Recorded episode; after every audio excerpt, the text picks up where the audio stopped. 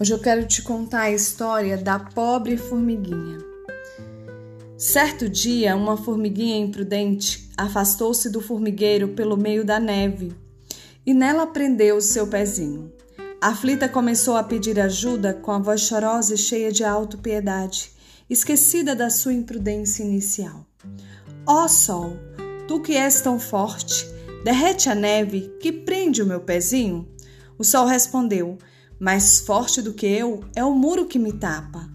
Ó oh, muro, tu que és tão forte, que tapas o sol, derrete a neve, que prende o meu pezinho. Mais forte do que eu é o rato que me rói. Ó oh, rato, tu que és tão forte, que róis o muro, que tapa o sol, derrete a neve, que prende o meu pezinho. Mais forte do que eu é o gato que me come. Ó gato, tu és tão forte que comes o rato, que rói o muro, que tapa o sol, derrete a neve, que prende o meu pezinho. Mais forte do que eu é o cão que me persegue. Ó cão, tu és tão forte que persegues o rato, que come o rato, que rói o muro, que tapa o sol, derrete a neve, que prende o meu pezinho. Mais forte do que eu é o homem que em mim manda. Ó homem, tu és tão forte que mandas no cão, que persegues o gato, que come o rato, que rói o muro, que tapa o sol, derrete a neve, que prende o meu pezinho. Mais forte do que eu é o Deus que me criou. E exausta a formiguinha olhou para o céu, para a qual o homem apontava e disse: Ó oh Deus, tu és tão forte que criaste o homem, que manda no cão, que persegues o gato, que come o rato, que rói o muro, que tapa o sol, derrete a neve, que prende o meu pezinho. Deus então, por amor à formiguinha, fez girar mais depressa o tempo em dois minutos, fez-se a primavera. E no campo agora, coberto de flores multicores, estava derretida toda a neve todo o frio, toda a prisão. A formiguinha, porém, não arredou pé de onde estava até chegar o inverno seguinte, quando um floco de neve prendeu-lhe de novo o pé, que nunca ela havia se libertado. O que, que essa formiga nos ensina? Ela nos ensina três lições.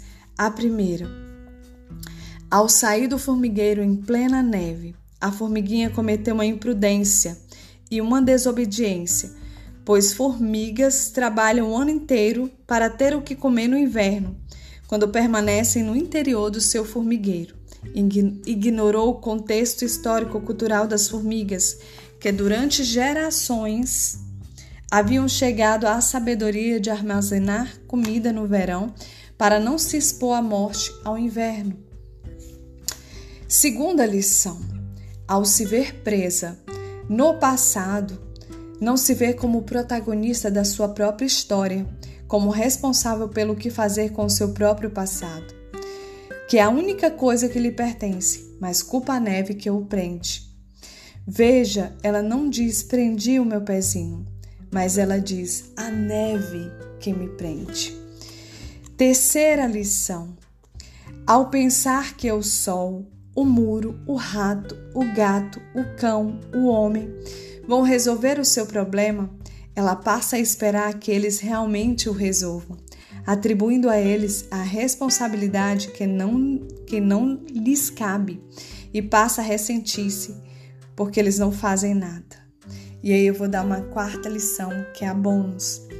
E ao pensar assim, ela se exime da responsabilidade não somente com o seu passado, mas consequentemente com o seu presente e com o seu futuro.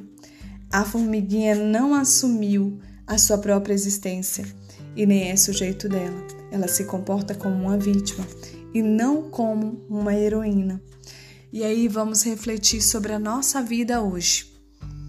O que que hoje tem te impedido de decolar na sua carreira? Você culpa o sistema, você culpa a crise, você culpa as pessoas. Será que você não tem se comportado como essa formiguinha que tem atribuído a responsabilidade da sua vida, o protagonismo da sua história a outras pessoas? E agora vamos trazer para o seu relacionamento. Se você é casada, se você tem um relacionamento, vamos lá.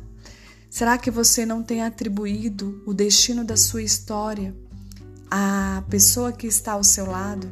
Será que você não tem olhado para esse passado de mágoa, rancor, dor e tem ficado como essa formiga presa lá naquele floco de neve, no floco de neve do passado, e esse passado hoje tem movido a tua história, tem movido esse relacionamento e você não se liberta não do relacionamento, veja bem. E você não se liberta desse passado de dor e não aprende com ele a lição que você precisa aprender? Deixa eu te falar uma coisa. É, na minha experiência de tudo que eu vivi até hoje, eu entendi uma coisa e me custou porque eu aprendi há pouco tempo. Quando você, quando a lição se repete é porque você não aprendeu. E aí ela vai se repetir até que você aprenda a lição. Então comece a entender o que, este, o que, que tem se repetido na minha história, na minha vida, que eu não tenho é, absorvido ali um aprendizado e essa situação tem se repetido, talvez as mesmas discussões, talvez você cheia de mágoas, rancor, vomitando toda a sua insatisfação, todo, na verdade, toda a sua vitimização. Quero que você pare hoje para pensar sobre isso. E vamos olhar agora para a sua saúde.